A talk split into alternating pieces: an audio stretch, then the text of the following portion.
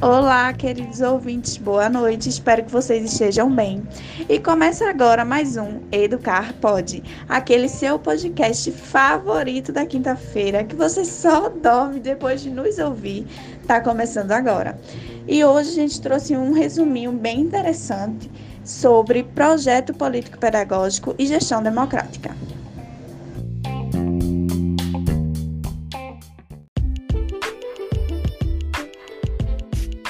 E para falar desse assunto, trouxemos algumas convidadas mais especiais. Recebemos então Maria Carolina, professora do curso de Pedagogia da Universidade Federal de Pernambuco, doutora em Educação. A professora Maria Luísa Macedo, também doutora em Educação, e a professora Rayana Maria, doutora em Gestão Escolar. Sejam muito bem-vindas. Podem ficar à vontade, tá bom?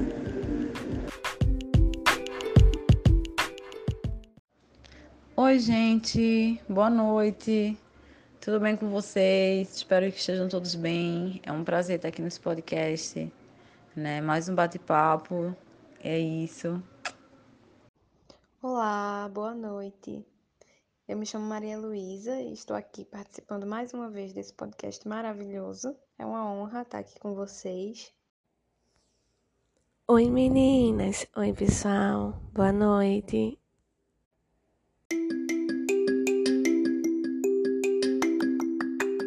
Então, para começarmos nossa conversa, eu acho um pouco interessante a gente falar sobre o que seria né, o projeto político-pedagógico, o que seria uma gestão democrática.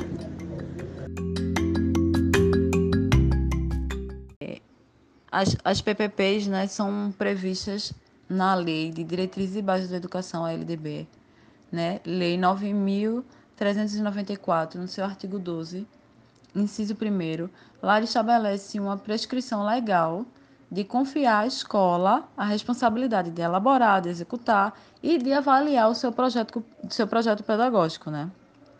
Lá ele diz que os estabelecimentos de ensino, é, respeitadas as normas comuns e as do seu sistema de ensino, terão a incumbência de elaborar e executar seu projeto pedagógico. É, isso está na ideia de promover né, a reflexão sobre o nível de intencionalidade educativa da escola, né? Se a escola está mesmo é, num ritmo compromissada, né, com o processo de educação efetiva e libertadora, né, é, com a autonomia de seus alunos. Como é que está sendo isso? Né? A proposta pedagógica ou projeto pedagógico é, se relaciona com a organização do trabalho pedagógico na escola. Né? O plano de trabalho está ligado à organização didática da aula como é que vai funcionar a aula, né? E as outras atividades pedagógicas e administrativas.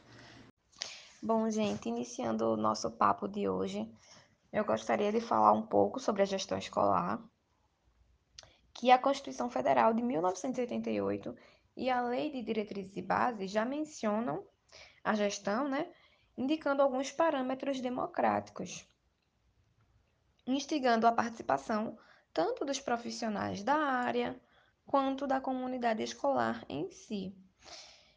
É, para que todos possam né, contribuir na gestão à sua maneira.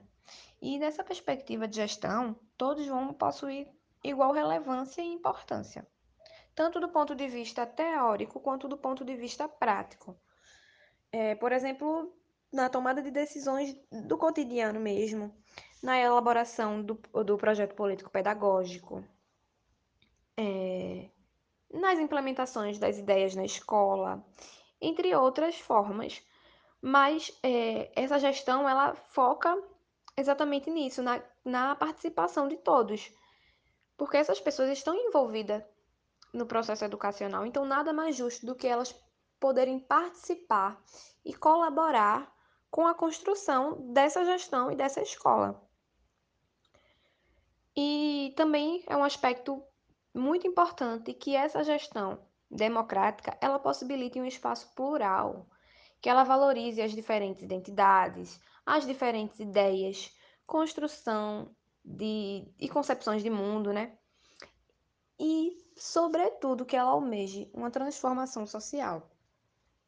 Essa gestão democrática ela precisa ter um caráter transformador, um compromisso político e social com os sujeitos. É, portanto, o gestor, nessa perspectiva, o gestor de uma escola que tenha essa visão democrática, ele deve refletir e articular propostas para que contemplem esses aspectos mencionados, né?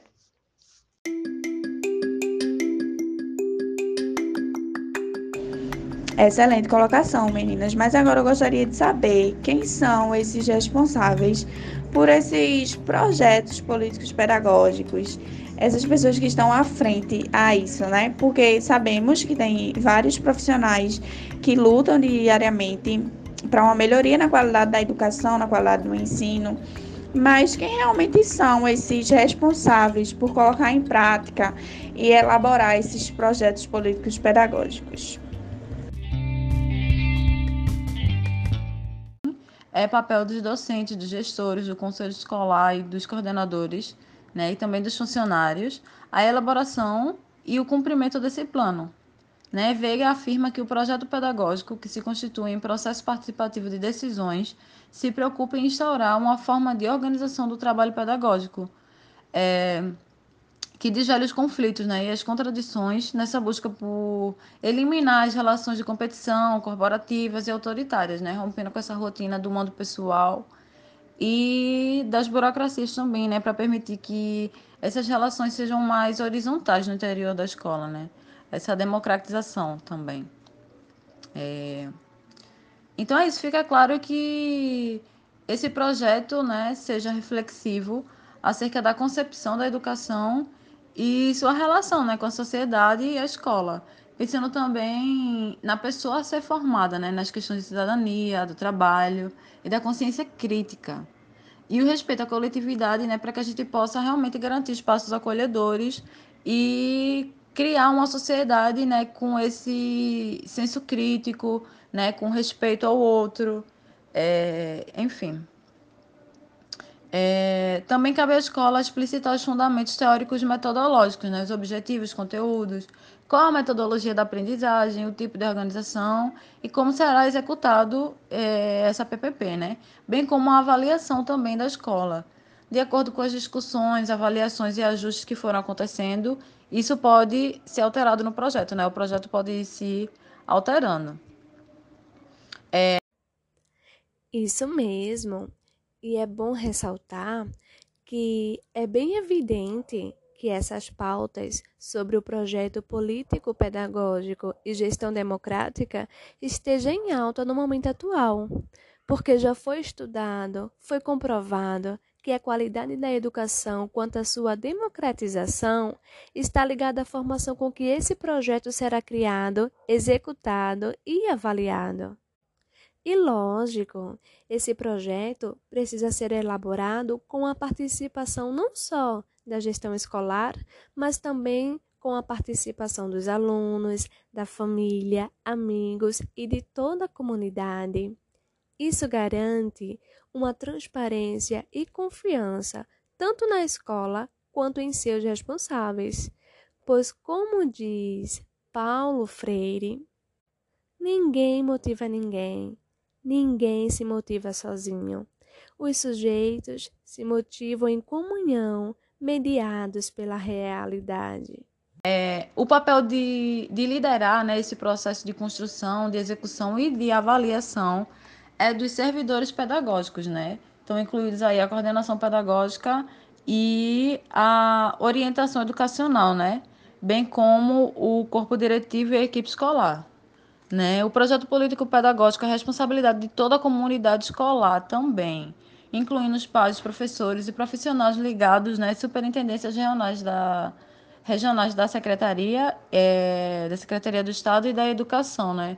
Então é isso, é como realmente na prática, né, como é que a gente vai é, é planejar, né, essa essas metodologias na escola, essas ações na escola, né, para que realmente a educação seja uma é, educação que, que nos traga valores, né, de como está se comportando, como está vivendo na sociedade. Por isso a importância nessa, dessas PPPs, né, como é que isso está sendo, como é que a gente está formando as nossas pessoas, os nossos cidadãos, né?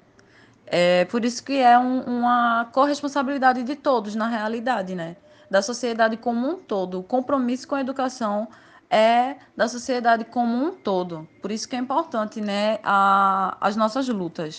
Muito interessante, Carolina. Então podemos enxergar, né, que a qualidade do ensino ela está muito associada ao projeto político pedagógico, né? Porque se tem um projeto político pedagógico que trabalhe em equipe, que tem essa participação do coletivo, que tenha é, essa equipe escolar, né, que atua dentro dele, ele pode ser satisfatoriamente efetivado e ele sendo satisfatoriamente efetivado vai gerar essa qualidade educacional.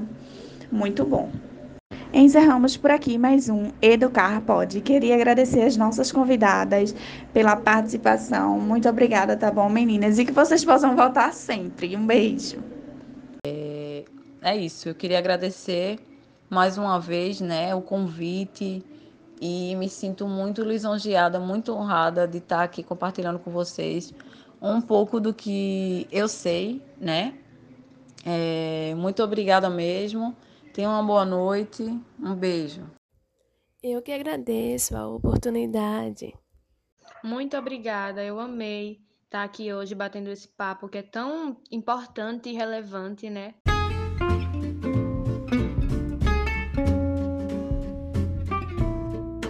Quero fazer um agradecimento mais que especial agora, né, para todos os nossos ouvintes que vêm aqui trocar conhecimento com a gente toda quinta-feira. Então, um beijão para todos vocês e até a próxima. O assunto da próxima semana, vocês é quem escolhe. Então, vão lá nas nossas redes sociais votarem, tá bom? Um beijão. Educar pode.